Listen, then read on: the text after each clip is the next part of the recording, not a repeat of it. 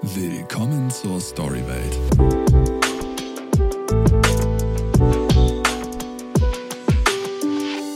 Herzlich willkommen zu einer neuen Episode Storywelt. Ich bin euer Host Alban. Heute haben wir einen ganz besonderen Gast in der Storywelt mit am Start. Ein Mann, der uns die Welt von Mode und Modeling gepaart mit dem TV-Business näher bringt. Während seiner Zeit als Juror bei Germany's Next Topmodel oder als Moderator bei Shows wie die Model WG machte er sich in ganz Deutschland einen Namen. In seinem Buch Der Modelmacher ungeschminkte Ansichten gibt er exklusive Einblicke in sein Leben, seine Arbeit und die wohl aufregendste Branche dieser Welt, das internationale Model-Business. Wir sprechen heute über seine tolle Karriere, das Model-Business, das TV-Business und auch über den Menschen dahinter, wie er leibt, lebt und tickt. Begrüßt mit mir, the one and only Payman Amin. Hi. Dankeschön. Hallo, wie geht's? Danke, soweit gut. Ich freue mich, dass du mit am Start bist. Hoffe, bei dir auch alles klar. Alles super, vielen lieben Dank. Der. Sommer ist leider vorbei in München, das, aber ja. Gut, der Wind hat ja auch was Schönes. Das ist auch in Nürnberg nicht anders, so weit sind wir ja nicht voneinander entfernt. Aber ja, wie du sagst, ne? Genau. Bist du ein Winterfan? Es geht so. Ich bin kein großer Skifahrer. Ich äh, liebe mehr die Sonne und den Strand. Ja. Äh, aber ich bin ja vor zwei Monaten Papa geworden. Ja. Insofern äh, habe ich viele äh, Zeit in der, in der Wohnung und mit meiner Frau, mit dem Kind zu verbringen. Mhm. Äh, insofern, den Sommer habe ich ein bisschen verpasst deshalb. Ja. Aber der nächste Sommer kommt ja bald. Ja, ist so. Herzlichen Glückwunsch nochmal. Ne? Wie, wie, wie, wie, wie ist das als Dad, die ersten Monate? Stressig oder?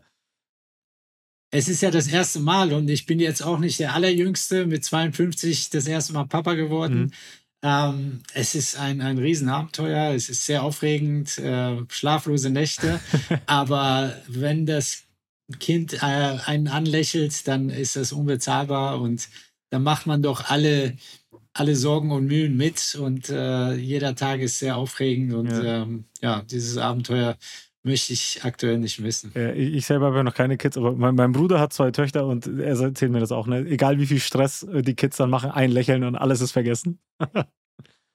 genau so ist es. Ja. Benjamin, der, der Modelmacher, finde ich einen geilen Titel. Ähm, vielleicht zum Einstieg jetzt mal so in deine, in deine Karriere. War das bei dir als Kind schon so, dass du Berührungen mit dieser Branche hattest oder hatte das keinen Impact bei dir als Kind? Naja, als Kind nicht unbedingt. Ja, ich bin ein Kind der 80er mhm. Jahre oder 70er und 80er Jahre. Äh, 90er habe ich Abi gemacht und äh, studiert.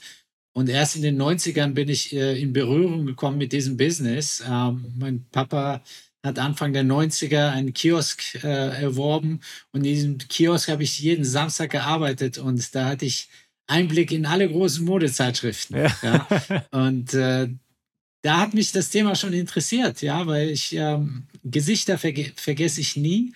Und es, hat, äh, es war schon interessant zu sehen in den verschiedenen Modezeitschriften, ähm, immer wieder die gleichen Supermodels zu sehen. Das war für mich irgendwie, keine Ahnung, das hat mich irgendwie fasziniert, das Thema. Das war ja wirklich auch die Zeit der Supermodels, Naomi Campbell, Cindy Crawford, Christy Turlington, Linda Evangelista, Claudia Schiffer und wie sie alle heißen. Und ähm, ich war komplett äh, fasziniert von, diesen, von dieser Welt. Und äh, als ich dann äh, ja, Anfang der 90er dann äh, angefangen habe, BWL zu studieren, war ich ein bisschen lost, ähm, weil ich nicht wusste, was ich eigentlich machen wollte mit dem Studium im Anschluss. Und nach meinem Bachelor äh, habe ich mich entschieden, ein, ein, Praktikum zu machen. Und per Zufall bin ich auf eine Praktikumsstelle in einer kleinen Modelagentur in Frankfurt gestoßen. Dort habe ich drei Monate Praktikum gemacht und äh, es hat mir so unfassbar gut gefallen und ich hm, wusste, okay, das ist meine Bestimmung. Mhm. Somit äh, bin ich dann auch irgendwann dort voll eingestiegen, habe mein Studium abgebrochen und später bin ich dann nach Paris. Ja, nach, nach Paris dann zu, zu IMG Models, ne? also eine der größten Brands dann quasi. Lass uns trotzdem nochmal noch mal einen Schritt zurückgehen. So das erste Mal dann quasi mhm. in so einem, in so einem, bei, bei Frankfurt One war es ja dann damals. Was waren so die ersten Aufgaben oder wie, waren, wie sind so die ersten Berührungspunkte mit so, mit so einer Branche für dich gewesen? Es war natürlich am Anfang gewöhnungsbedürftig, ja. Also plötzlich ist man in einer internationalen Welt, äh, hat es mit absoluten Schönheiten zu tun. Ähm, da äh, zeigt man sich am Anfang schon sehr demütig, ja. Und denkst du so, wow, es gibt echt viele hübsche Menschen da draußen. Aber am Ende des Tages muss man sich da immer noch auf das Wesentliche konzentrieren. Man darf sich von Schönheiten nicht blenden lassen, sondern muss sich ähm, auch wie in jedem anderen Business ähm, sich auf das äh, wirtschaftlich auch konzentrieren, äh, wenn man erfolgreich sein möchte in dem Beruf, ähm, Models zu vermarkten, Models zu managen, ähm, eben halt Umsatz zu generieren mit Models, ja. Und das war etwas, äh, was ich in diesen drei Monaten gelernt habe, dass eben halt erstmal so einen Blick zu haben für Talente, für Potenzial und im nächsten Schritt eben halt auch zu lernen, ähm, wie man solche Talente aufbaut. Ja, das mhm. ist ja wie in anderen Berufszweigen auch. Ich vergleiche das sehr gerne immer mit dem Fußball. Ja, wenn man ein Fußballtalent hat im jungen Alter, äh, dann heißt es noch gar nicht, dass, dass aus diesem Talent dann auch wirklich ein Superstar wird. Ähm, ähnlich ist es bei Models. Äh, ich habe viele Schönheiten scheitern sehen, weil sie einfach am Ende des Tages äh, im Kopf äh, ja das Potenzial dann doch nicht hatten, um den großen Schritt zu machen, und äh, eine internationale Karriere zu starten. Mhm. Das heißt, so das, das, Thema Mindset kann man sagen, spielt schon eine große Rolle, ne, wenn man Karriere als Model machen will. Quasi ja, wie, wie Mindset das, spielt in die, ja, Mindset spielt in jedem Beruf eine Rolle, wo, äh, insbesondere wenn es darum geht, ähm, äh, in einer Welt, wo die Konkurrenz doch sehr riesig und sehr groß ist, ähm, Fuß zu fassen und ähm, den Unterschied auszumachen. Darauf kommt es nämlich an in unserer äh, Branche äh, für die Models, dass, dass sie, dass Models eben zusehen müssen, dass sie ja das gewisse Etwas mitbringen, eine Geschichte zu erzählen haben und nicht nur einfach schön sind und ja, äh, eine gute Figur abgeben. Äh, mhm. Das, das, Gesamtpaket muss stimmen. Ja, total. Wie, also 1997 bist du dann zu IMG Models, aber das war, das war in Paris, also für dich ja auch quasi nicht nur nicht nur eine größere Bühne, sondern auch anderes Land, also komplett andere Umstände. So. Magst du uns mal mitnehmen? War das für dich dann irgendwie auch so, also so eine Transition-Phase? Wie easy ist es dann, so Fuß zu fassen? Weil einerseits IMG Models riesig, andererseits Paris Mode, Hauptstadt, ne, ist ja dann doch für dich eine große Bühne gewesen, oder nicht? Ja, auch da muss ich erstmal äh, in mich gehen und das Ganze erstmal verdauen. Denn äh, auch wenn ich bereits drei Jahre in Frankfurt bei einer kleinen Agentur gearbeitet hatte, auch äh, sag mal, meine Fühler ausgestreckt hatte ins Ausland vom Büro aus in Frankfurt, weil das ist ja ein internationales Business und man spricht auch viel Englisch mit Partneragenturen im Ausland. Ähm, am Ende des Tages war es wiederum ein großer Schritt, äh, nach Paris zu gehen, ein Riesenschritt, denn ähm, das ist so, als würde man äh, von der Kreisliga plötzlich in die Champions League gehen.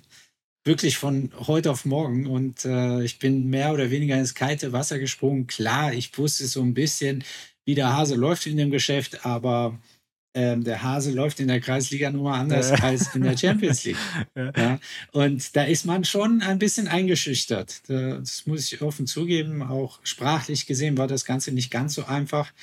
Nicht, äh, dass ähm, in Frankreich oder in Paris keiner Englisch gesprochen hat. In der Branche spricht jeder Englisch. Aber selbst Englisch im Alltag zu verwenden, ist nochmal eine andere Hausnummer als ähm, ja, gelegentlich mal Englisch zu sprechen. Und ähm, deshalb, also es, in, je, in vielerlei Hinsicht war es ein Neuanfang für mich, nach Paris zu gehen und dort Fuß zu fassen äh, bei der renommiertesten, größten Modelagentur der Welt.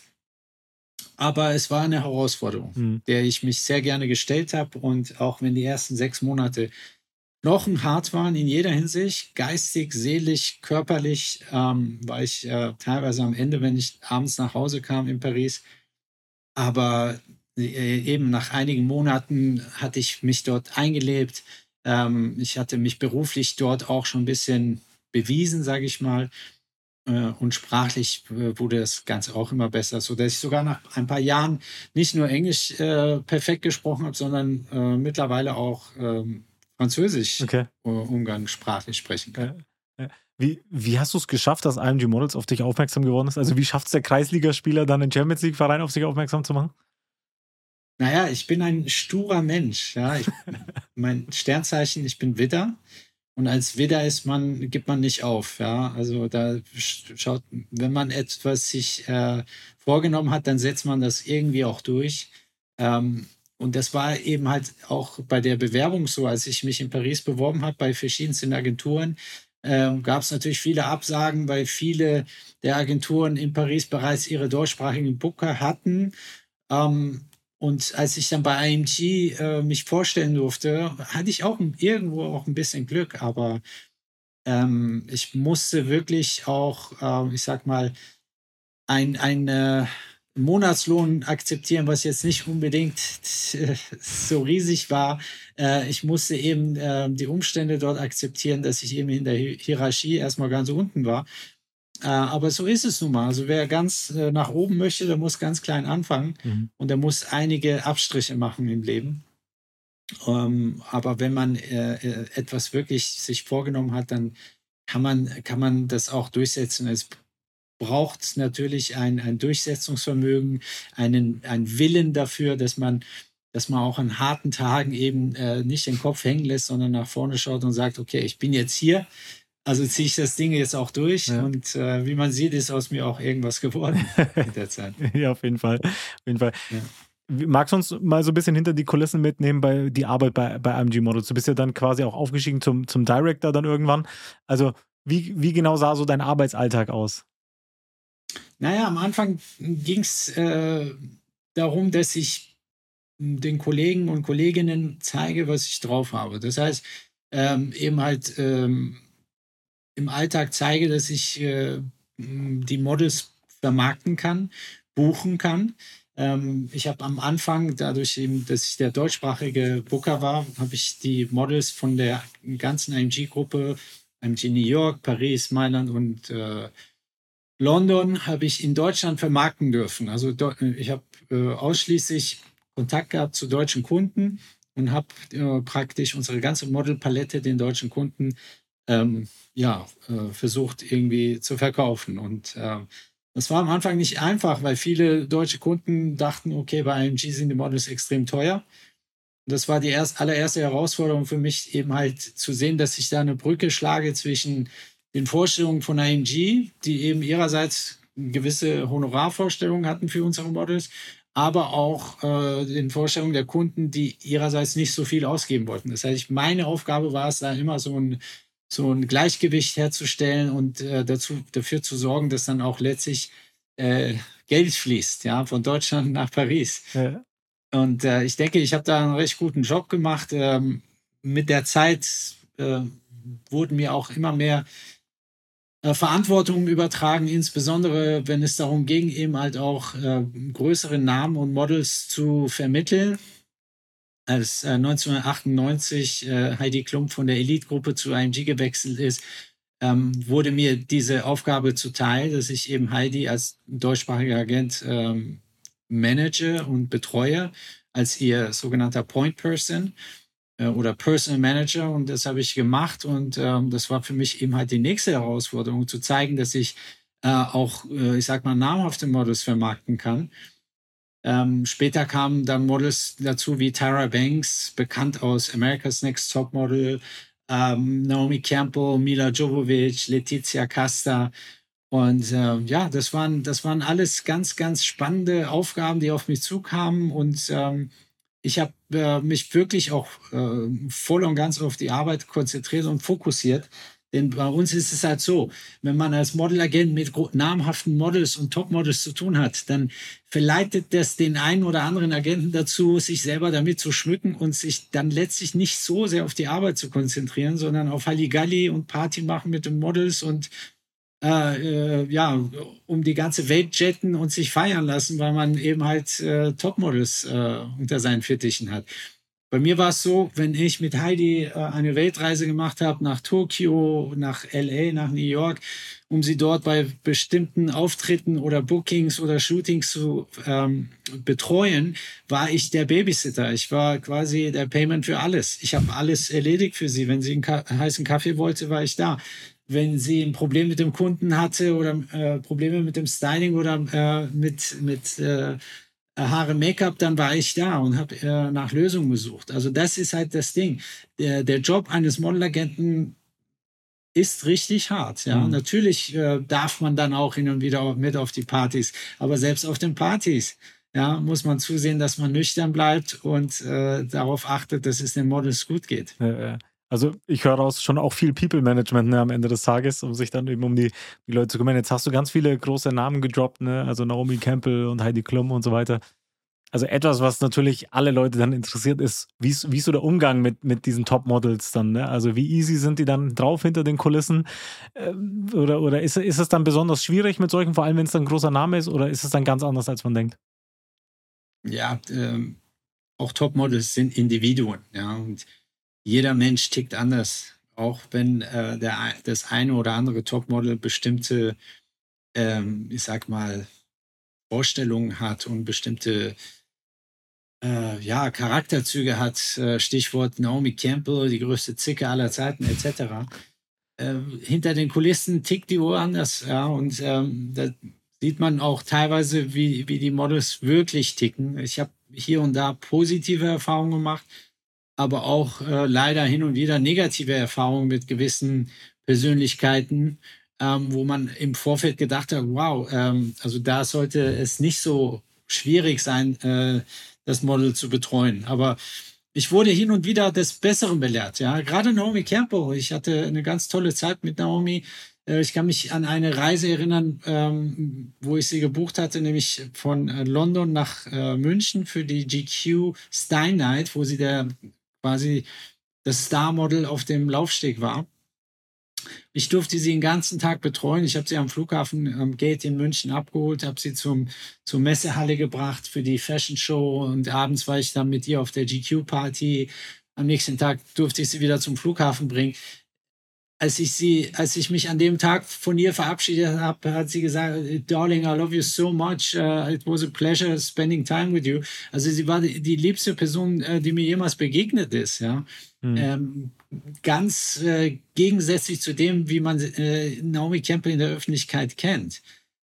Ähm, es ist eben halt natürlich auch äh, täglich ähm, äh, wie, wie, soll ich sagen, Tagesform auch, bedingt auch. Ja, mhm. also Naomi Campbell kann natürlich auch eine Zicke sein ähm, oder auch andere.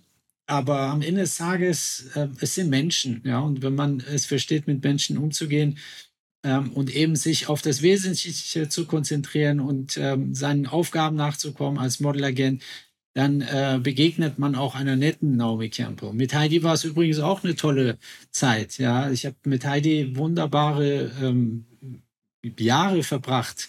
Äh, insbesondere auch als Juror bei Germany's Next Topmodel durfte ich sie begleiten. Und äh, ich muss sagen, es war äh, nicht nur Arbeit, es war auch großes Vergnügen. Es war, es hat sehr viel Spaß gemacht, mit ihr zu arbeiten, mit ihr zu drehen. Ähm, ja, also es gibt solche und solche. Ja, ja, klar, ja, klar. Ja, ich meine, am Ende des Tages ne, kann man auch, also man sieht ja solche Topmodels oftmals dann im Fernsehen oder heutzutage auch auf Social Media und Co.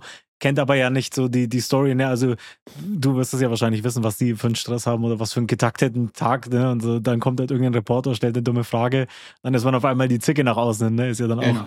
Dann auch ganz schwierig. Du hast gerade auch die Zeit mit, mit Heidi Klum angesprochen, also deine Zeit bei, bei Germany's Next Topmodel, quasi also von 2006, von 2009, da kenne dich auch sehr, sehr viele ja da, daher. Wie kommt man an so einen Auftrag? Naja, indem man einen guten Job macht.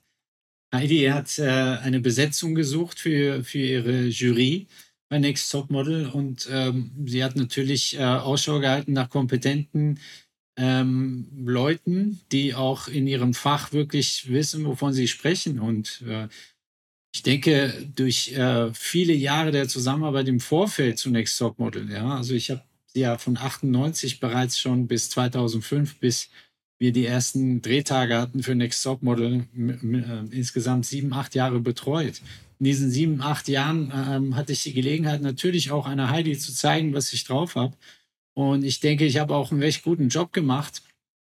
Äh, schlussendlich äh, habe ich es auch geschafft, Heidi ähm, in Deutschland publik zu machen. In Deutschland kannte sie ja 98 keiner. Mhm. Äh, da war sie in Amerika bereits ein Superstar, aber als ich die Herrschaften bei Wetten das damals angerufen habe und gesagt habe, hier äh, wollt ihr nicht mal die Heidi einladen, wollte man sie erstmal gar nicht, ja, Krass, sondern erst nur im Gesamtpaket mit Tyra Banks, die damals in Deutschland und in Europa bereits viele Plakate geschmückt hat, H&M, Swatch, Uhren etc. Tara Banks äh, Gesicht kannte man in, in Deutschland ähm, und auch Körper natürlich. Heidi äh, war eben nicht so bekannt und äh, ja und da eben halt durch entsprechende PR-Aktionen, Positionierung bei Wetten, das äh, Positionierung bei anderen medialen Events, äh, beispielsweise Auslosung auch für die Fußball-Weltmeisterschaft äh, in, in Deutschland 2005, November 2005. Ähm, bei solchen, durch solche Auftritte, die ich für Heidi gebucht habe, habe ich es geschafft, Heidi in Deutschland bekannt zu machen, einen, äh, einen Namen zu kreieren, der eine mittlerweile eine Marke geworden ist in Deutschland. Ähm, eine Marke, die ihresgleichen sucht. Mhm. Ja, auf jeden Fall. Also euch verbindet ja dann doch eine jahrelange, jahrelange Geschäftsbeziehung, wenn man, wenn man so mag. Wie, nimm, nimm uns auch mal mit so hinter die Kulissen der, der Produktion. Es war ja für dich dann quasi, ich meine, das Casting an sich, sowas wird dir ja nicht neu gewesen sein. Ich meine, du warst ja in der, in der Modelwelt aktiv aber dass das quasi dann alles abgefilmt wird und dich, war das für dich dann auch so immer so, so eine Transition zu sagen, ich gewöhne mich an so ein Format oder war es für dich easy da dabei zu sein? Nein, auch das war für mich ein äh, absolutes Neuland. Ja, bis dato war ich ja immer hinter der Kamera gestanden, ähm, als Betreuer, als Manager, als Personal Manager von, von äh, großen Namen wie Heidi. Und urplötzlich äh, hast du die Spotlights auf dir und du musst dann was sagen, das äh, Hand und Fuß hat. Und äh, vor allem wird dir irgendwann auch bewusst, dass ein Millionenpublikum davor sitzt.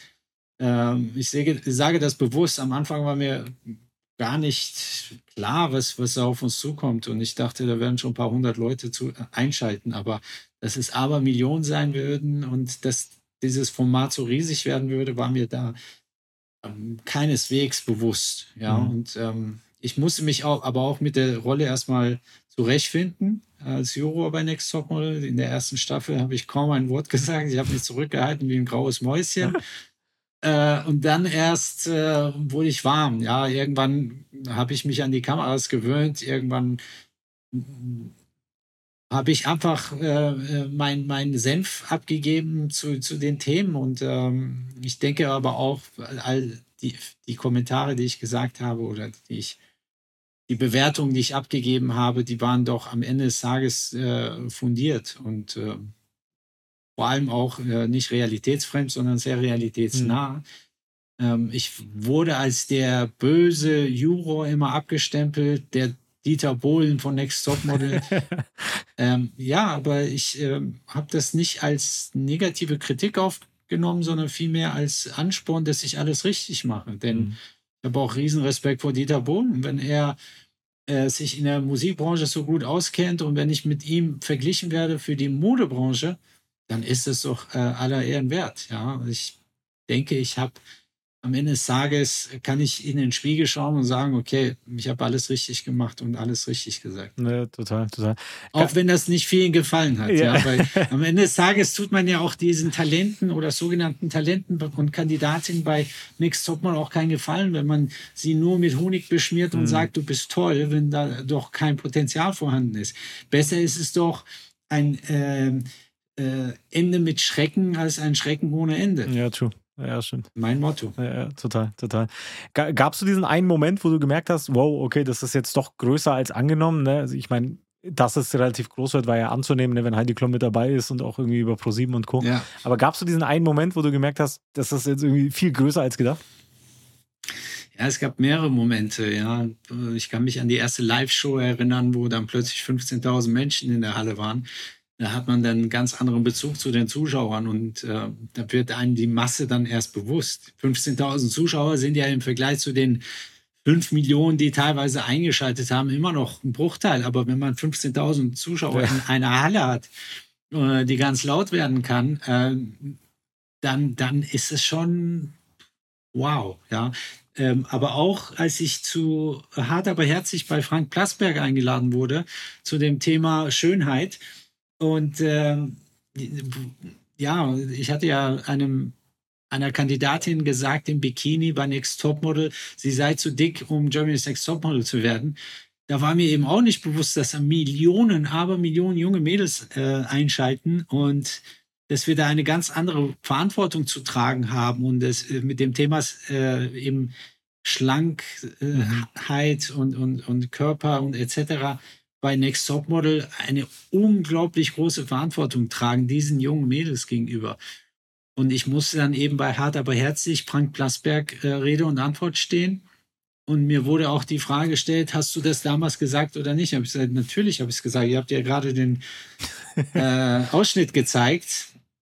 Und äh, ich habe mich öffentlich in dieser Sendung äh, dafür entschuldigt für diese Aussage, weil ich eben nicht wusste, welche Verantwortung wir da tragen. Da wäre ich mit dem Thema natürlich viel, viel sensibler umgegangen.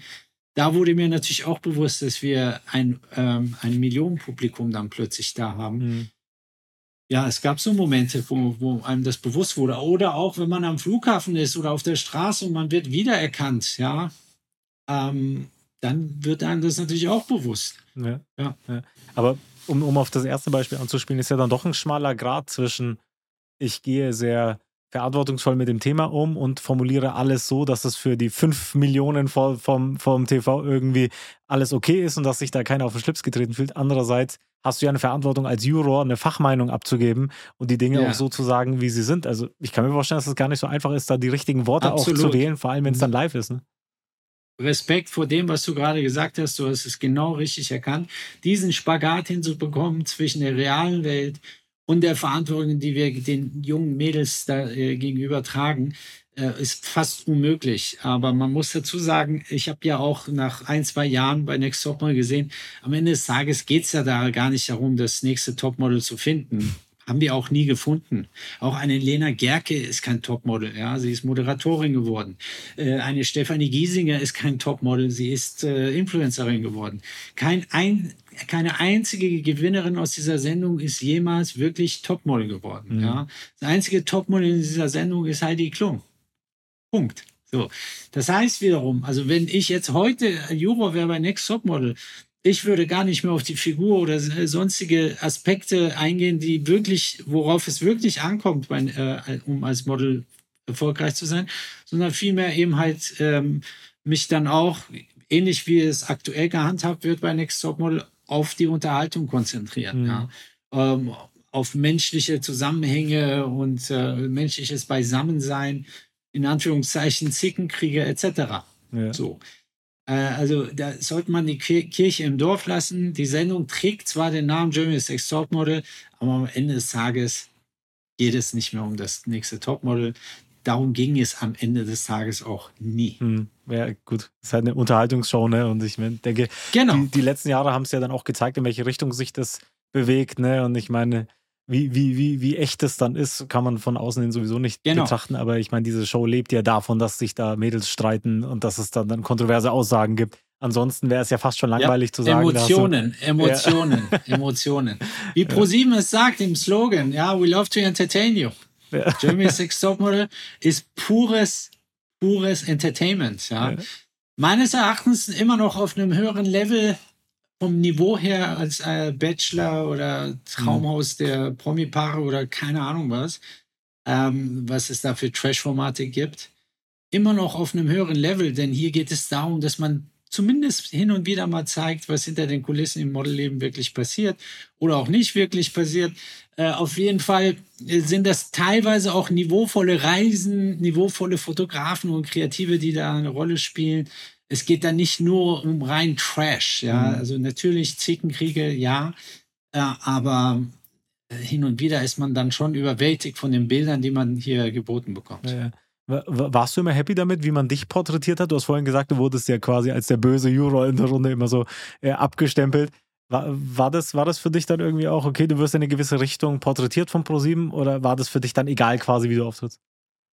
Ja, das war klar. Es gab Momente, wo du dann dachtest, okay, so böse bin ich doch gar nicht und so. Aber wie gesagt, irgendwann wurde mir bewusst, dass ich letztlich vieles auch richtig gemacht habe. Mhm. Äh, Gerade die, die mich so kritisiert haben, ähm, das hat mir sogar gezeigt, okay, ich mache tatsächlich vieles richtig. Denn äh, hätte man mir die ganze Zeit nur auf die Schulter geklopft und gesagt, ah, du bist so ein netter Onkel bei Next Top Model, äh, dann hätte ich, denke ich, nicht meinen Job richtig gemacht. Und ähm, ja, äh, es gab ja auch andere Stimmen, die ihrerseits gemerkt haben, okay, der Typ, der weiß, wovon er redet. Er war zwölf Jahre in Paris. Er hat in diesen vielen Jahren auch viele Topmodels betreut, viele große, namhafte Kunden betreut, mit vielen Kreativen zu tun gehabt, Fotografen, Modedesigner, was auch immer. Und ähm, ja, das mache ich ja immer noch. Also ich bin ja immer noch Modelagent. Ich habe meine eigene Modelagentur in München und in Hamburg. Ich arbeite immer noch mit IMG als Partneragentur zusammen.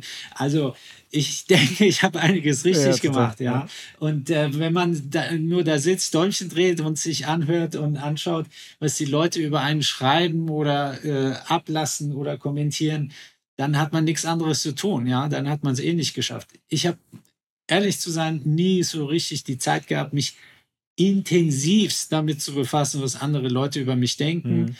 Vielmehr habe ich die Zeit äh, produktiv genutzt, um eben äh, in meiner Karriere, in meiner Agentur, äh, mit meinen Models, mit meinen Kunden, mit meinem Team äh, das Beste immer rauszuholen. Ja. War, war das jetzt was, was du dir antrainiert hast, so dieses Mindset zu sagen, ich lasse Dinge von außen nicht an mich ran, vor allem in der Medienwelt, ne? wenn man da erstmal irgendwie, wenn da was ins Rollen kommt, ich meine, 2006 war es mit Social noch nicht so krass, wie, mit wie es halt jetzt ist, ne? aber war das etwas, wo du, wo, wo du dir antrainierst, okay, ich lasse das nicht an mich ran oder hast du von sich aus ja. schon so eine, so eine easy Persönlichkeit, dass du sagst, ey komm, was die sagen, ist mir... Ja, also ich denke, ich bin, ich bin der Meinung, wenn man beschäftigt ist, ja, mhm. wenn man wirklich beschäftigt ist, wenn man das, was man tut, gerne macht, ja, dann ist man so beschäftigt, dass man gar nicht mal die Zeit dafür hat, sich mit solchen Themen zu befassen. Würde ich mich langweilen, würde, wäre ich jetzt arbeitslos und äh, hätte keine Agentur, kein tolles Team, kein, äh, nicht so viele tolle Models in meiner Kartei, viele tolle Kunden, mit denen ich tagtäglich arbeite, viele tolle Partneragenturen im Ausland, mit denen ich in äh, allen möglichen Sprachen jeden Tag kommuniziere. Hätte ich das alles nicht, dann würde ich mich wahrscheinlich eher mit damit befassen und äh, im Internet oder auf Social Media schauen, was die Leute mhm. über mich äh, ablästern oder nicht. Ja, und dann würde ich wahrscheinlich mit dem Thema auch äh, depressiver umgehen. Ich sage immer, wenn du busy bist und wenn du happy bist mit dem, was du selber beruflich auf die Beine gestellt hast und äh, mit deinem beruflichen Alltag im Reinen bist, dann, dann prallen solche Themen an dir ab. Ja, ja, total. Es ist, äh, starkes, starkes Mindset, ne? Und ich denke auch für, für viele, die jetzt gerade zuhören, guter Tipp eigentlich, ne? Also bevor du dich mit sowas beschäftigst, get busy halt, ne? So, ja, mach, mach ja, was. also die Sache mit dem Mindset. Ja, also die Sache mit dem Mindset, Mindset ist ja auch so ein Modewort, ja. Voll, es ist ja, ja so en vogue jetzt zu sagen Mindset, Mindset, Mindset. Ja, Mindset ist äh, ein, ein dehnbarer Begriff. Ja, Mindset ist meines Erachtens einfach die Einstellung zu dem, wer man ist, woher man herkommt und wohin man hingehen möchte. Ja, äh, welche Vision man hat. Äh, Mindset ist äh, so so dehnbar. Ja, also ich denke zu, zu einem guten oder gesunden Mindset gehört vor allem erstmal, dass man eben mit sich im Reinen ist, dass man ehrgeizig ist, dass man wirklich das auch macht, was man gerne macht, äh, wo, wofür man wirklich auch bestimmt ist. Ja, es gibt ja viele Leute da draußen, ähm, die, die machen etwas, wozu sie überhaupt keinen Bock haben. Ja, und entsprechend sind sie dann auch deprimiert, entsprechend sind sie krank, entsprechend haben sie nur Schmerzen im Leben. Äh, und und äh, ja, führen einfach kein positives Leben. Ja, ähm, da würde ich sagen, die haben wahrscheinlich nicht das richtige Mindset. Ja? Mindset beginnt bei sich äh, selbst. Äh, man muss äh, in sich gehen und sich die Frage stellen, was, wer bin ich, was will ich überhaupt und wie komme ich zu meinem Ziel? Ja, ja. Das ist für mich Mindset. Ja, total, total. Wie, ich meine, 2006 warst du bei, bei Germany's Next Top das erste Mal dabei. Jetzt 2023 gibt es die Show immer noch. äh, schaust du das noch ab und zu oder verfolgst du das so ein bisschen mit, was da noch passiert? Immer weniger, immer weniger. Ich, ich sehe schon zu, dass ich zumindest das Finale sehen kann, weil das Finale sehr oft dann doch ein Spiegelbild der abgelaufenen Staffel ist äh, und letztlich immer noch das Highlight der Staffel ist, weil man dann das Ergebnis, das Endergebnis dann natürlich auch auf einen Punkt zu sehen bekommt. Äh, ja, also ich würde nicht sagen, dass ich jetzt regelmäßig schaue, aber wenn ich am Seppen bin und da läuft Next Topmodel und nichts Besseres, dann schaue ich mir das schon an, ja. Aber nicht mehr so intensiv wie vielleicht die ersten Jahre, wo ich nicht mehr dabei war. Mhm, ja. Mhm. ja. Findest du, dass man auch, also viele, viele sagen ja, dass man an der Show selber auch erkennt, dass sich das Business an sich, so das Model-Business, so ein bisschen verändert hat, ne? Also auch welche Art Mädels da mitmacht. Ich ab nächstes Jahr gibt es ja dann auch für Männer die Möglichkeit, da mitzumachen und so. Ne? Also einerseits wird ja ausgeweitet und auch der Model-Begriff an sich ist ja nicht mehr das, was es vor vielen Jahren mal war. Ne? Also ich meine, du kennst es ja dann quasi seit, wann bist du 1997 bis du zur IMG, ne? Also was damals die Leute sich als Model vorgestellt haben und ja. heute sind ja auch quasi zwei Welten. Ne? Ja, ja, klar. Also ich würde jetzt nicht sagen, dass Next Topmodel oder das, was man bei Next Topmodel ähm, präsentiert bekommt, ein Spiegelbild dessen ist, was die Modewelt oder die mo klassische Modelwelt da draußen äh, aktuell hergibt sondern vielmehr auch ein Spiegelbild dessen ist, was die Gesellschaft, äh, die junge Gesellschaft vor allem, die eben die junge Zielgruppe, die äh, jeden Donnerstagabend einschaltet, was die auch wirklich ähm, erlebt und wie, wie die Gesellschaft, die junge Gesellschaft sich insgesamt geändert hat. Stichwort ähm, Diversity. Ja, Diversity ist ja ein Thema, was nicht nur in der Mode und äh, der Modelwelt äh, zum Tragen gekommen ist in den letzten Jahren, sondern generell in der Gesellschaft. Äh, Stichwort Social Media. Ja, Social Media äh, hat an Gewicht dazu gewonnen. Ja, während früher, ich sag mal, äh, Models mh, praktisch nur die Gelegenheit hatten, sich zu präsentieren über ähm, ihr Modelbuch, um eben meinetwegen auch über Fernsehen, eben Next Top Model. So ist es heutzutage so, dass Social Media an, so sehr an Gewicht gewonnen hat, dass es äh, das Kommunikationstool Nummer eins geworden ist, auch mhm. für, Mod für Models. Ja. Deshalb ähm, sage ich ja auch, viele der Kandidatinnen, die bei, die bei Next Top Model ähm, auf die Reise gehen und äh, die enden dann letztlich als Influencerinnen oder Bloggerinnen, ähm, viel mehr als Influencerinnen und Bloggerinnen, als Social Media Stars, als, äh, als Models, ja. Und ähm, ja, deshalb, ähm, ich würde nicht hier unbedingt jetzt äh, Next Top Model auf, auf reines Model und Fashion Business reduzieren, sondern vielmehr auf das, was in der Gesellschaft generell aktuell passiert. Hm, ja, das, das, das stimmt tatsächlich. Und zeigt vielleicht auch, dass heutzutage, ne, also diesen einen Begriff, du bist halt vielleicht auch nicht nur Models, ne, sondern du kannst halt heutzutage halt durch Social Richtig. und durch die verschiedenen Möglichkeiten halt auch viele, viele Themen abbilden. Ja.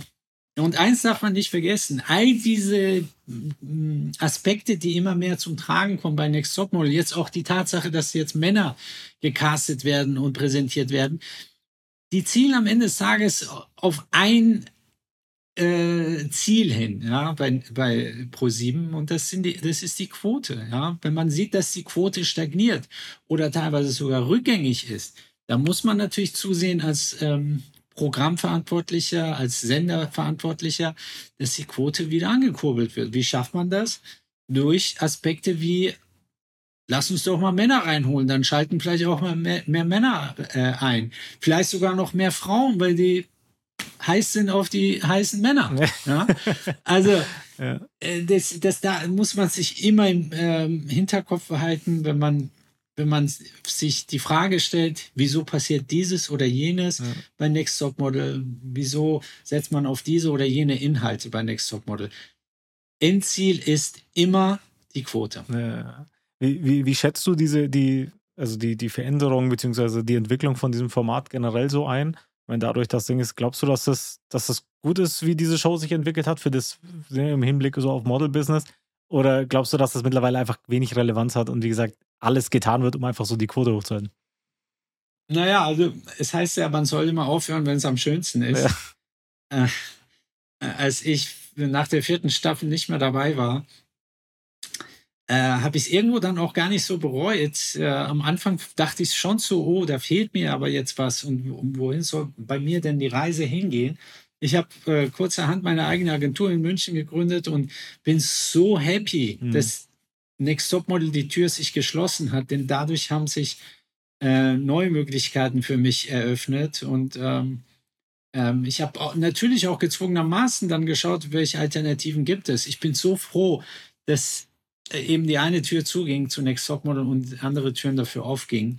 Ähm, und es war meines Erachtens auch äh, vielleicht die schönste Zeit, weil es war eine aufregende Zeit. Äh, es war alles noch relativ neu bei Next Top Model. Wir haben viele neue Sachen präsentiert. Irgendwann wiederholt sich das natürlich auch. Ja, irgendwann kannst du die Geschichte nicht neu erfinden oder neu erzählen. Ja, ja das Model-Business, ähm, das kennt man schon. klar, es wachsen immer wieder neue Generationen heran, ja, unter den Zuschauern und Zuschauerinnen, die ihrerseits das dann doch zum ersten Mal sehen. Aber insgesamt gesehen wird die Geschichte ja, ja. dann letztlich immer wiederholt, mit zwei äh, neu besetzt, mit neuen Charakteren, neuen Kandidatinnen, teilweise auch neuen Juroren und Jurorinnen. Aber das Kerngeschäft, die, die ähm, Kerngeschichte bleibt ja die gleiche. Ja schon, schon auch irgendwie so entgegen dem, wo sich generell so der Trend hinbewegt, zu alles schnelllebig, ne? Also viele Hypes sind halt irgendwie schnell und stark und gehen dann aber schnell wieder vorbei. Ja. Andererseits hast du halt so German Sex Top und das gibt es jetzt seit wie viel, 15 Jahren, keine Ahnung, gefühlt ja. und wird halt immer noch weiter irgendwie wie einfach durch, durchgezogen. Ne? Irgendwie, ich denke ja. auch, dass es die Sendung lange geben wird, solange Heidi äh, noch laufen kann. Ja, und solange es nur eine Heidi in Deutschland gibt. Andere haben es ja versucht, Heidi den Rang abzulaufen. Ja, sei es Bar Raffaeli, mit der ich auch ein mhm. Fernsehprojekt gemacht habe, namens Million Dollar Shooting Star in Sat 1. Gescheitert. Die Zuschauer hatten keinen Bock, äh, eine englischsprachige Hauptprotagonistin zu sehen mit äh, Untertiteln. Claudia Schiffer mit äh, Fashion Project und äh, da war auch Philipp Plein am Start. Gescheitert, weil Claudia Schiffer einfach kein Fernsehgesicht ist. Ja, sie ist in der High-End-Fashion-Branche ist sie, ist sie ein, ein, äh, ein gern gesehener Gast, aber äh, nicht im Fernsehen. Ja, sie ist einfach vom Typ her relativ langweilig. Äh, so viele andere. Eva Pattberg hat es versucht auf Vox. Alle sind kläglich gescheitert. Es gibt einfach nur eine Heidi. Eine, die so crazy ist, die keine Schamgefühle hat, die einfach immer wieder die Leute schockiert auch, ja, im positiven als auch im negativen ja. Sinne. Äh, äh, auf jeden Fall immer für Schlagzeilen sorgt. Und genau so jemand braucht es für eine Sendung eben, um Quote zu machen. Ähm, und, äh, und Heidi ist einfach auch gut vernetzt. Das muss man auch dazu sagen. Ja. Heidi ist einfach durch ihre Art und durch ihren Erfolg in Amerika, in den USA insbesondere so gut vernetzt. Mhm. Sei es mit Designer, mit Top-Fotografen etc. Und das, davon lebt ja auch die Sendung und das Format Next Top Model. Ja, und da kannst du natürlich eine äh, Eva Pattberg nehmen oder eine, weißt du nicht, wen, ähm, und kommst halt nicht weit, ja, weil die einfach nicht dieses Netzwerk haben und nicht diese, diesen Content, Content erzeugen können in einer Sendung. Da ist die Frage natürlich, kann es überhaupt eine neue Heidi geben, so in dem? Also lässt sich das überhaupt vergleichen? Ist so eine nein, Karriere, wie sie nein. sie hatte, überhaupt noch möglich? Nein, nein, es gibt, also bis jetzt äh, wurde noch keine neue Heidi geboren, ja. Äh, selbst eine Leni Klum wird Heidi nie das Wasser reichen können. Ich habe, wie gesagt, so viele schon gesehen da draußen, so viele Topmodels, so viele Schönheiten. Ähm, keine war ansatzweise so durchgeknallt wie Heidi. Hm. Für, für das Fernsehen brauchst du jemand durchgeknalltes, jemand, der einfach wirklich, wie gesagt, äh, einen immer wieder zum Staunen bringt. Und das ist nun mal nur Heidi. Und äh, ich glaube, es wird auf die nächsten Jahre oder Jahrzehnte keine zweite Heidi geben. Du hast auch gerade die, die anderen Shows noch, in denen du beteiligt warst. Ne? Also ähm, Model WG war ja eins darunter. Auch ähm, ähm, Model in a Day, Million Dollar Shooting. Wie, wie läuft sowas im TV-Business generell ab? War der Impuls von dir zu sagen, ich mache jetzt was Neues? Also bist du dann an die Sender herangetreten oder die an dich? Oder wie, wie läuft sowas ab? Naja, also nach äh, der Trennung mit Germany's Next Topmodel hat der Sender gesagt, ja, wir sind happy mit der Zusammenarbeit mit dir, wir würden die, mit dir gerne äh, eine andere Sendung machen, die Model WG, quasi so ein Abklatsch von Next Topmodel, da waren ja auch Ex-Kandidatin von Next Topmodel in der Model-WG zu sehen, Larissa Marold, Sarina Novak etc. Ähm, letztlich waren da aber die Quoten dann doch nicht so toll und deshalb nach zwei Staffeln wurde die Sendung dann abgesetzt. Äh, Million Dollar Shooting Star, Sat 1, gehört ja auch der Pro7 Sat 1 Gruppe, hat man's, haben wir es auch versucht mit Barafaeli, weil man dachte, vielleicht gibt es da doch eine zweite Heidi. Ist leider, wie gesagt, aus genannten Gründen sprachlich bedingt äh, auch nicht gelungen. Ähm, Model in One Day war nur eine kleine Rubrik mhm. auf TAF. Äh, dann Curvy Supermodel, eine ganz andere Sendergruppe, RTL 2, hat es mal mit, äh, ich sag mal, molligen Models versucht. Da war ich auch in der Jury, da gab es drei Staffeln. Danach ähm, wurden die Segel gestrichen, eben weil die Quote nicht gestimmt hat. Ja, also am Ende des Tages wird natürlich, wurden alle Formate immer mit Next Top Model verglichen, immer mit Heidi Klum verglichen. Und äh, ja, diese Formate haben immer wieder den Kürzeren gezogen, mhm. weil es eben nur eine Heidi gibt. Ja. ja und Heidi, Heidi ist nun mal das Flagship-Format. Und äh, solange andere Formate in, der, in dem Feld, sage ich mal, mit Heidis Format verglichen werden, ziehen sie immer das Kürzere. Mhm. Und das wird, das war so, das wird, ist so und das wird immer so sein. Mhm. Solange Heidi das Zepter trägt, können andere ihr das Wasser nicht reichen. Ja, ja, ja. Du hast auch gerade deine, dein, dein eigenes, also Pass Management angesprochen, quasi. Du hast ja dann 2011, glaube ich, gegründet, ne? Das war ja dann nach deiner Trennung, hast du bis eine kurze Zeit noch parallel das TV-Business und deine, deine Agentur genau. quasi gemacht. Und jetzt fokussierst du dich zu 100% auf die, auf die Agentur quasi, ne? Das ist richtig, ja. Und äh, ich bin so happy, dass das so gekommen ist. Denn wenn man im Fernsehen ist, dann hat man auch immer mit einem gewissen Druck äh, äh zu kämpfen, mhm. ja. Eben dem Quotendruck. Äh, jeden Tag nach der Ausstrahlung des jeweiligen Formats und der jeweiligen Episode schaut man auf die Quote und äh, gebannt auf die Quote. Und wenn die Quote nicht stimmt, dann hat man schon fast ein bisschen Existenzängste. Ähm, aber ich bin eben froh darum, dass ich vor Next Top Model, während Next Top Model, aber auch nach Next Top Model ähm, als, als Schuster meinem ähm, äh, meinen Leisten bei der Leisten geblieben ist, ja. ja. ja, genau. ja. Okay, aber du hatte, hattest du seitdem nie noch den Drang zu sagen, ich will zurück in so dieses TV-Business und irgendwie eine neue Show machen? Es gab so? ja, es gab ja Ansätze und mhm. es gab ja Formate, wie du äh, selber festgestellt hast. Aber die sind eben halt, äh, waren zwar für, ich sag mal, einige äh, Monate oder Jahre erfolgreich, aber dann doch nicht so dauerhaft. Und irgendwann denkst du dann auch so, okay, ich habe jetzt langsam ein bisschen die, die Schnauze voll hier und da werde ich dann schon eingeladen zu bestimmten Formaten, sei es Quizshows oder keine Ahnung, Talkshows, ja, wo, wo meine Meinung gefragt ist. Ich werde oft äh, befragt äh, bei RTL Exklusiv oder TAF, wenn irgendein Model irgendwas gemacht hat oder Promi-Kinder äh, von Models, Topmodels etc. Dann äh, gebe ich viele Interviews in meiner Agentur hier, wo ich gerade sitze. Ähm, aber jetzt keine stetigen Formate wie Next Top Model, mhm. Model GBG oder sonstiges. Ähm, da habe ich jetzt seit vielen Jahren jetzt kein Format auf dem Tisch gehabt, wo ich gesagt habe, ja, das will ich und muss ich unbedingt machen. Ähm, vieles ist halt auch schon ein bisschen ausgelutscht. Und wenn Dinge auserzählt sind, dann äh, kann man sie, wie gesagt, nicht neu erfinden. Ja, ja. Würdest du wieder zurück ins TV-Business gehen, wenn, wenn das perfekte Format man dir auf den Tisch legt und sagt, ja, hey, also ich denke, ich bin, äh, ich bin immer noch jung genug, sage ich mal, äh, so etwas auf so ein Engagement einzugehen. Aber ähm, ich werde den Teufel tun, irgendwie alles äh, ähm, hier die Tür abschließen von meiner Agentur und sagen, okay, jetzt äh, volle Kraft voraus ja. mit dieser Sendung. Nee, das würde ich schon machen, aber vielleicht eher nebenbei oder äh, begleiten zu dem, was ich ähm, als eben mit meiner Agentur mache im, im Alltag. Ich habe auch, ich, geb, ich kann dir das ja äh, erzählen, äh, Let's Dance, ja, die buhlen schon seit Jahren bei mir und die wollen mich seit vielen okay. Jahren äh, irgendwie casten und dabei haben. Und ich denke mir so, A, mir fehlen zehn Wochen Zeit, die ich da äh, opfern müsste für diese Sendung.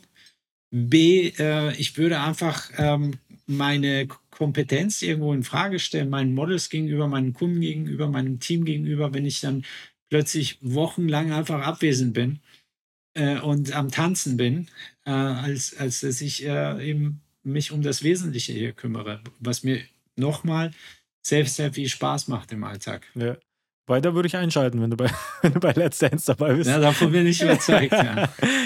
Und mit, mittlerweile ja auch Family Man, ne? du hast ja anfangs gesagt, jetzt mit, mit Kid ist natürlich auch ein Zeitfaktor dann am Ende des Tages. Ne? Also ich meine, willst du auch für, dein, für deine Kindern da sein? Natürlich dann ja. schwierig, so, so arg eingebunden zu sein. Absolut. Wie, wie, wie schaffst du es jetzt so in den ersten Tagen? Ist das für dich ein, ein Struggle zu sagen, du, du findest die Balance zwischen, zwischen Business und Hustle und äh, Family-Zeit?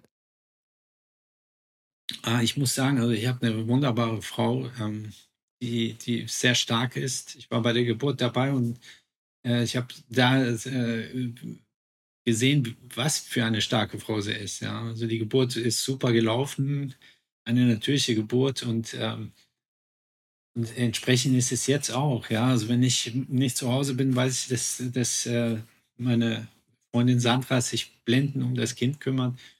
Ähm, das ist also ein Rückhalt für mich schon mal, dass ich eine so wunderbare Frau an meiner Seite habe, die mir irgendwo auch den Rücken frei hält. Äh, und auf der anderen Seite äh, habe ich natürlich den Vorteil, dass ich selbstständig bin. Das heißt, ich kann mir die Zeit ein bisschen besser einteilen. Ich kann auch mal Überstunden machen oder auch mittags mal nach Hause etc. Mein Büro ist ganz nah zu meiner Wohnung. Also kann mich echt nicht beschweren. Ich bin hier mit Glück gesegnet, was meine Frau betrifft, was mein Kind betrifft und was die Umstände betrifft. Mega. Payman, die zweite Rubrik in diesem Podcast nennt sich Community Wir haben im Vornherein oh auf Social nach Fragen, Themen und Impulsen äh, zu dir gefragt und ich habe mal ein paar mitgebracht. Oh äh, ein paar haben sich schon so ein bisschen beantwortet im Laufe des, des äh, Podcasts jetzt, aber äh, ich hause einfach mal raus. Die erste Frage ist: Wer wäre deiner Meinung nach die perfekte Jury, wenn du sie zusammenstellen könntest selber? Next Topmodel meinst du jetzt? Ja. Wahrscheinlich, also hat nichts dazu geschrieben, als wir Ja, also auf jeden Fall natürlich die Heidi. Mhm. Ja, wie ich schon sagte, es gibt nur eine Heidi. Ich würde Bruce Danell nochmal zurückholen. Ich würde Armin Moorbach nochmal zurückholen, den Hair Make-up-Artisten mhm. und äh, Ambassador von Schwarzkopf, der auch in der ersten Staffel dabei war. Und ich würde meine Wenigkeit dazu holen. Also die erste, allererste erste Staffel, Staffel, die erste, ja, die erste Jury, das war schon ein Dream Team. Ja, bei weil wir wirklich äh, uns die Bälle zugespielt haben, alle trotz allem noch ganz andere Charaktere sind.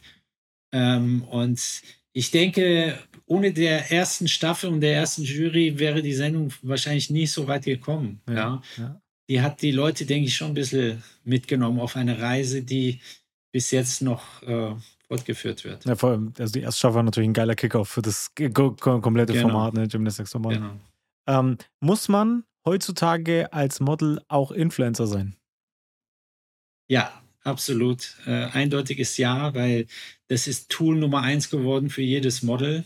Also halt schwierig zu sagen, ob, ob man unbedingt Influencer sein muss, aber äh, es ist für jedes Model ist es von Vorteil, mehr Follower zu haben, aber auch qualitativ gute Follower zu haben und Followerinnen. Ähm, denn ähm, viele Kunden achten mittlerweile drauf. Viele Kunden buchen auch Models ähm, ausgehend von der Qualität und der Quantität der, der Social Media Accounts. Mhm. Also insofern äh, ist die Frage mit Ja zu beantworten, weil äh, eben halt auch Kunden diese, diese Plattformen der Models selber als äh, Plattform äh, nutzen können, um ihre Produkte zu vermarkten. Angenommen, ein Model X macht äh, Werbung für Kunde Y, dann ist es doch selbstverständlich, dass das Model X auf der Plattform, Social Media Plattform, sei es Instagram oder Facebook, dann entsprechend äh, die, Publikation dann auch zeigt und sagt, hier, schaut her, ich habe für Kunde Y gearbeitet. Mhm. Und Kunde Y ist dann natürlich happy, weil Kunde Y muss dann nicht mehr für diese Plattform zahlen oder für diese F Werbefläche, ja, ja, die das Model mitbringt. Ja. Äh, dann quasi so ein bisschen aus, aus, aus äh, Werbesicht ne, zu sehen. Ich meine, Social Media ist ja quasi wie deine, wie deine Personenmarke, ne? so dein Name und wenn da ein paar Follower mit dranhängen, dann bringst du das ja, quasi mit, ne? also deine Leistung. Aber das ist auch in jeder anderen Branche voll, ist ja ähnlich. Also, ja. Ja. Nächste Frage ist, muss man heutzutage noch 90, 60, 90 haben, um erfolgreich als Model zu sein? Nein. Nein, keineswegs. Das musste man nie im Übrigen. 90, 60, 90 waren immer so Leitwerte sozusagen, so die sogenannten Idealwerte für ein Model. Aber 90, 60, 90, selbst eine Giselle Bündchen hatte die 90, 60, 90, mhm. ja. Mhm. Also das ist nur so ein Richtwert, das sind die Richtwerte, sage ich mal, ja, damit man so eine grobe Vorstellung hat. Ja. Viele Models haben oben ähm, weniger oder auch mehr. Äh, Taille kann auch ein bisschen variieren. Hüfte kann auch variieren. Hüfte von 92, 93 ist äh, aktuell nichts, äh, wo man sich davor freuen muss zu modeln. Ja. Mhm. ja. Ich meine, du hast, du hast es ja vorhin auch gesagt, also mittlerweile hat sich der, der Modelbegriff ja auch so ein bisschen ausgedehnt. Ne? Also ich meine, Mittlerweile gibt es ja alle möglichen Models von Plus Size über Diversity zu. Ja, wobei auch bei Plus Size sind die Richtwerte natürlich anders. Ja, mhm. also das ist dann nicht 90, 60, 90, sondern keine Ahnung 170, 110. Ja, mhm. also das äh, variiert je nachdem, welche Kategorie Model man sein möchte. Ja, ja. okay, okay. So, dann die nächste Frage ist: Würdest du Models heutzutage überhaupt raten, zu einer Castingshow zu gehen? Naja, also wenn da wirklich Potenzial ist, äh, großes internationales Potenzial, würde ich äh, ja, der, der Kandidatin eher davon abraten und sagen, nee, versuch's auf äh, dem äh, üblichen, konventionellen Weg Model zu werden. Geh mhm. zu einer renommierten Agentur und schau, dass die renommierte deutsche Agentur dich international gut positioniert bei Partneragenturen. Denn viele, die bei Next Topmodel mitmachen, die sind dann natürlich auch abgestempelt als Medienstars etc. Ja. Und die sind auch kopftechnisch, wenn sie aus der Sendung rauskommen, sind sie der Sache nicht gewachsen, ja, mhm. weil sie denken, äh, sie dürfen weiterhin äh, als, äh, ja, man, man, hat ja dann quasi dann auch so einen Star-Status dann, wenn man aus der Sendung rauskommt, ja. Und wenn du als Model nach Paris gehst und äh, 20 Castings am Tag machst während der Fashion Week, dann äh, hilft dir dein Star-Status auch nicht. Mhm. Ja? Aber wenn du in deinem Kopf denkst, du bist ein Star, dann kommst du da nicht weit. Also äh, sowohl was das sogenannte Mindset betrifft, ja. ja. weil die Leute, die Mädels gehen rein mit einem äh, und kommen dann raus mit einem komplett falschen Mindset für den Alltag des Modellebens.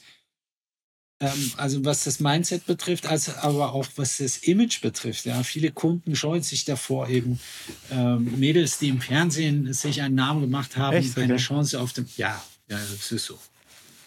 Das ist so. Also gerade so die ganz kreativen, ähm, die, die möchten mit dem Thema gar nichts zu tun haben. Ja. okay. Okay. Ja, Gott segne ihn, Karl Lagerfeld, äh, der ja auch eines, ein, eins mal gesagt hat, wer, wer zum Teufel ist Heidi Klum. Er hat, er hat, äh, ich habe ihn auch versucht, äh, Lena Gerke äh, vorzustellen. Er wollte sie nicht mal sehen. Krass, okay. Ja. okay. So, dann haben wir noch zwei Fragen. Das eine ist, zählen Titel wie Miss Germany heutzutage überhaupt noch etwas? Ja, klar. Also wer Miss Germany ist, äh, hat schon mal ähm, einen Titel mehr auf seinem Konto. Äh, es gibt ja nur eine Miss Germany pro Jahr mhm. in Deutschland. Ja, insofern natürlich. Meistens sind aber auch die, die eine Miss Germany werden, ja, anderweitig, ich sag mal, als Model jetzt nicht unbedingt Potenzial. Wenn man aber als Miss Germany bei Events eingeladen wird, für bestimmte Auftritte gebucht wird, mhm. etc., dann ist es doch schon ein Mehrwert, der entsteht mit diesem Titel. Ja. Und wer möchte den äh, jungen Mädels oder mittleren Alters das verwehren, ja, diese, diesen, diesen Mehrwert äh, auch einzuheimsen. Mhm. Ist, ist das jetzt so, also das ist jetzt eine Frage von mir, keine Community-Frage, also wird sowas von, von deinen Kunden dann auch angefragt teilweise, also irgendwie so bestimmte Titel oder sowas, oder ist das denen eigentlich, also wenn du gut aussiehst Komplett und gut wurscht. ablieferst, ist, oder ist das denen egal quasi, ob du da Miss Germany oder Miss... Absolut wurscht, absolut wurscht. Nochmal, auch in, bei, in Deutschland ist es so, dass viele Kunden sich eher davor scheuen, irgendwelche Models mit Titeln oder Auftritten oder besonderen Auftritten oder sonst was zu buchen, weil dann in der Regel auch davon auszugehen ist, dass, dass diese dann auch mehr kosten. Mhm. Ja? Mhm. Nur weil sie irgendwo mal zu sehen waren ja. oder weil sie irgendeinen Titel oder irgendeine Schärpe mit sich rumtragen. Ja, okay. Die letzte Frage ist nochmal zu, zu Germany's Next Top Model und zwar, was sagst du zu den ganzen Vorwürfen rund um Germany's Next Top Model? Also da gab es ja mal, glaube ich, Skandale. Ich bin da tatsächlich gar nicht selber so krass drin. Aber ich glaube, eine der Teilnehmerinnen hat ja mal äh, irgendwie ganz hart gegen Germany's Next Topmodel geschossen, dann auf Social Media auch gepostet und so. Hast du das mitbekommen? Ja, ja, ich habe vieles mitbekommen, weil ich ja auch andauernd zu diesen Thema, Themen befragt werde. Mhm. Ich war ja auch bei 13 Fragen vor nicht langer Zeit. Äh, letztes Jahr war das noch, war ich bei 13 Fragen ZDF Neo eingeladen, ähm, wo es um solche Themen ging. Und ähm, ich sage immer, die Wahrheit liegt irgendwo immer in der Mitte, ja. Die Kandidatinnen, die da mitmachen, die wissen mittlerweile, sollten sie zumindest wissen, was auf sie zukommt. Viele gehen aber da rein, kommen raus und sagen, oh Gott, ich wusste nicht, was da alles so hinter den Kulissen passiert. Dabei wird doch seit Jahren darüber gesprochen. Mhm. Also du kannst mir doch nicht erzählen, dass du da reingehst nicht wissen, was da für Umstände, äh, Verhältnisse herrschen, was, was da äh, für Herausforderungen auf einen zukommen, sowohl psychisch als auch physisch. Ja, insofern, ähm, ja, also ich kann beide Seiten verstehen. Ich kann den Sender verstehen. Ich kann Heidi verstehen, die sagen, ja, wir schauen, dass es denen gut geht. Ich kann aber auch Models verstehen, die dann sagen, ja, es ist dann doch nicht so gut, wie erzählt wird nach draußen. Aber dann frage ich mich wiederum, wieso macht man damit, wenn man das doch eigentlich schon weiß? Ja. Wenn man das weiß, dann äh, die meisten fragen ja noch ihre Eltern, und wenn die Eltern ihre Kinder da reingehen lassen, dann tragen sie auch eine gewisse Mitverantwortung mhm. dafür, was dann letztlich passiert. Man kann nicht da reingehen, rauskommen und dann Bücher darüber schreiben, was hinter den Kulissen passiert, mit diesen Büchern auch nur Geld verdienen oder Instagram-Accounts gründen, wo man über die Sendung ablästert, um mit den Instagram-Accounts Geld verdienen. Ja. Insofern zweischneidiges äh, Schwert. Mhm. Ähm, ich, beide Seiten haben recht und die goldene Wahrheit liegt sehr oft in der, wie immer, in der Mitte. Wie immer in der Mitte, ja. ja. Payman, danke erstmal dafür, für die Community-Fragen und abschließend, wie es bei mir in jeder Podcast-Folge ist, äh, The Quote of the Day. Jeder Gast darf ein, ein Lieblingszitat mitbringen und kurz erklären, warum das eine besondere Bedeutung für einen hat. Uh, da, da erwischst du mich jetzt aber. Okay. Ich hatte mal einen Quote. Ich habe den aber vergessen. Ich habe den echt vergessen. Keine Ahnung. Also ich bin ja keiner, der jetzt irgendwie irgendwelche Philosophen äh, rauspickt und sagt, ey, seine Aussage ist absolut zutreffend. Okay. Jeder findet auf dem Weg in seinem Leben ein, eine, einen Weg und äh, jeder hat seine, sein Rezept dafür, erfolgreich mhm. oder glücklich zu sein. Ich habe, denke ich, in, in unserem Gespräch das ausführlich schon erklärt, worauf ja. es bei mir ankommt. Ähm, mach das, wozu du richtig Bock hast, dann bist du erfolgreich. Ja. Word of the Day. Finde ich, find ich stark. Finde ich super. Genau. Benjamin, mega. Ich danke dir für deine Zeit. Äh, wirklich klasse, klasse Insights. Äh, hoffe, dir hat es auch Spaß gemacht, dabei zu sein. Auf jeden Fall. Und äh, an alle Hörerinnen und Hörer da draußen, vielen Dank fürs Zuhören. Ich hoffe, diese Folge hat euch so gefallen. Wenn so, lasst uns gerne ein Abo, ein Like, ein Share, whatever, was es so gibt in dieser Social Media Welt da. Ich hoffe, wir hören uns nächste Woche wieder bei einer neuen Folge Storywelt. Ich bin euer Haus Alban. Bis dann.